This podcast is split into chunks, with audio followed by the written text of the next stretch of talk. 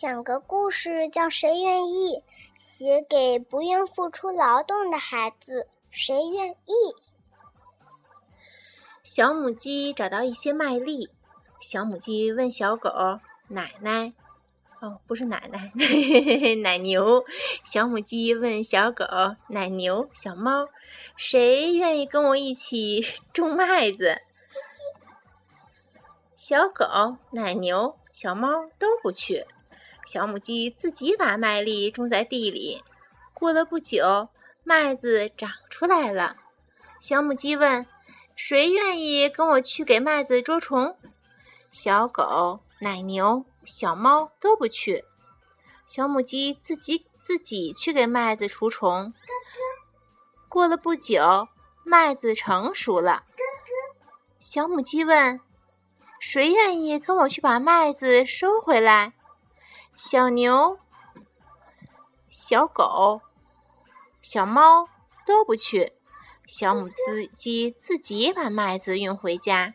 小母鸡问：“谁愿意跟我去打麦子？”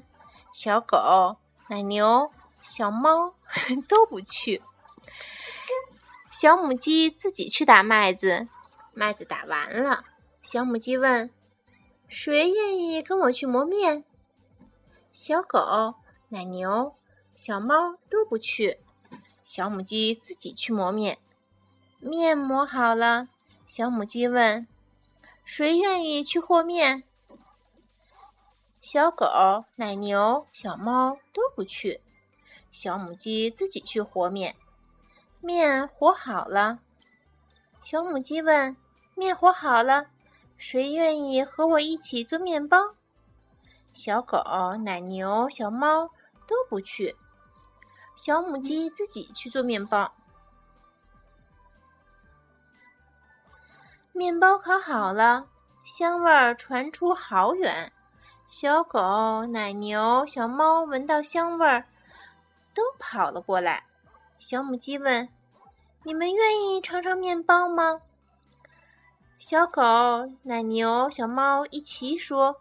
我愿意，小母鸡说：“那你们自己去种麦子吧。”说完，它津津有味地吃起面包来。真的不付出劳动啊！小狗、奶牛、小猫为什么没有吃到面包呢？因为它们没有付出劳动。小母鸡付出了辛勤的劳动，享用劳动果实时，就觉得特别香甜。小朋友，读了这个故事，你一定知道该向谁学习了吧？小母鸡，哈哈，向小母鸡哈，嗯。